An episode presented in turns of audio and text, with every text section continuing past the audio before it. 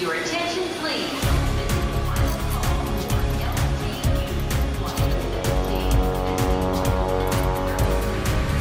A hora dos portugueses.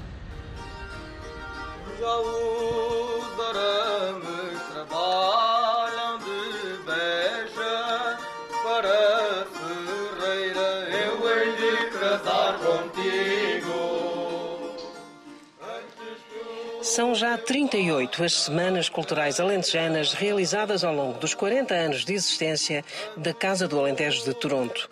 Comum a todas, o objetivo de trazer o melhor do Alentejo à maior cidade canadiana.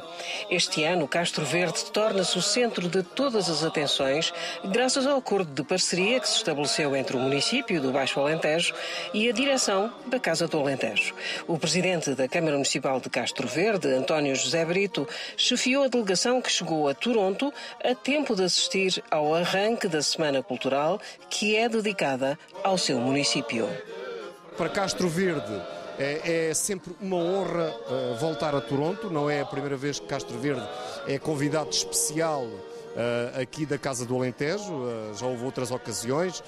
já veio muita gente de Castro Verde, outras autarcas, grupos corais, enfim, muita gente que já cá esteve. este ano é possível trazer connosco um, grupo de violas campaniça campanissas de, de jovens, uh, todos com menos de 20 anos, uh, que são também uma.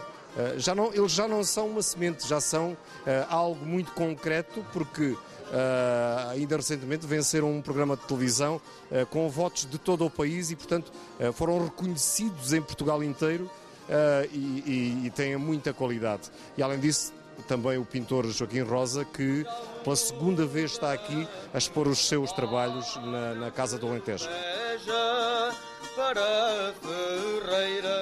A cerimónia de arranque de todas as atividades foi particularmente emotiva, uma vez que foi tempo de recordar Manuel Brito Fialho, sócio fundador número um desta casa comunitária, falecido no final do ano passado.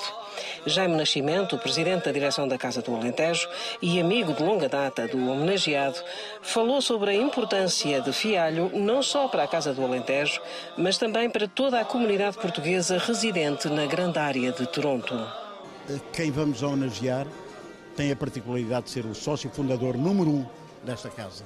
Portanto, foi graças a ele, à visão dele, à ideia, ao sonho dele, que esta casa nasceu.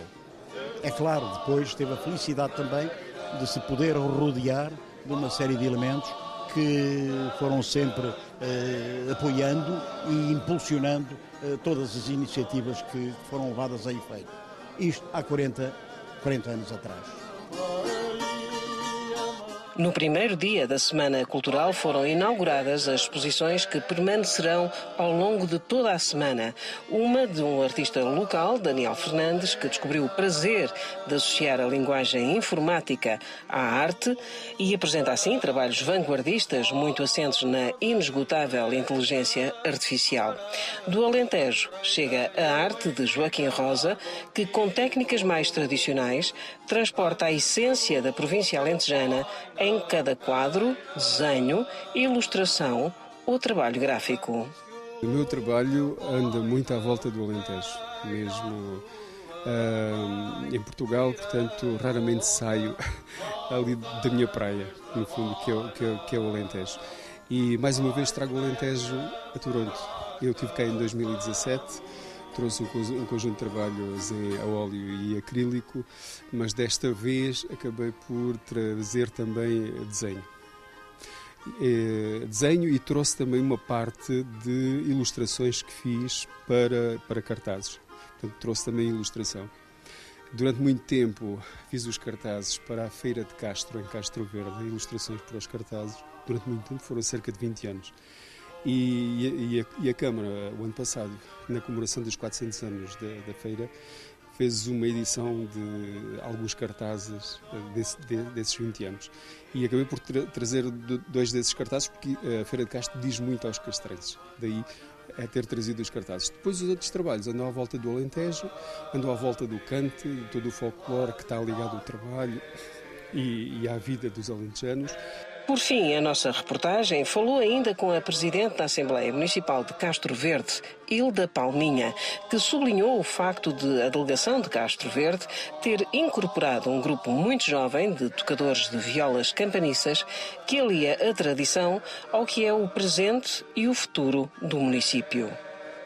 Desde logo porque o grupo de, de pessoas que vêm cantar são jovens ao contrário de outras edições em que o município de Castro Verde tem tido representatividade aqui na Casa do Alentejo, uh, com todo o mérito, as camponesas de Castro Verde e também os ganhões, desta vez trouxemos um grupo de jovens uh, em que muitas vezes se fala que os jovens não querem dar continuidade àquilo que é a nossa cultura, pois há, é um engano. Em Castro Verde, os jovens continuam a aprender a tocar viola campaniça, a construí-las no nosso centro de artes que faz a construção e também a aprendizagem do toque da viola. Este grupo de jovens que recentemente uh, ganhou um concurso da RTP, eh, em que foi votado pelo público, o público é que escolheu a nível nacional e entenderam atribuir o prémio a este grupo de jovens. Uh, desde aí marcamos logo a diferença, a juventude está a entrar nas nossas tradições e quer preservá-las. Um, trazemos também os quadros do professor Joaquim Rosa, que não é a primeira vez que está aqui, mas todos os temas que ele pinta são sempre presentes e, e, e relatam muito bem aquilo que é o nosso Alentejo. A Casa do Alentejo recebeu das mãos de António José Brito, presidente de Castro Verde, uma salva de prata com inscrição que eterniza a presença do município em mais uma Semana Cultural promovida pela Casa do Alentejo de Toronto.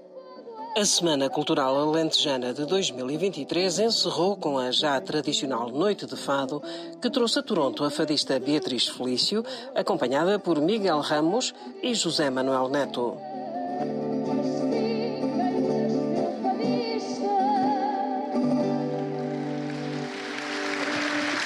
Muito obrigado. Londres. Luxemburgo. Rio de Janeiro. Paris. São Paulo. Lyon. Manchester. A hora dos portugueses.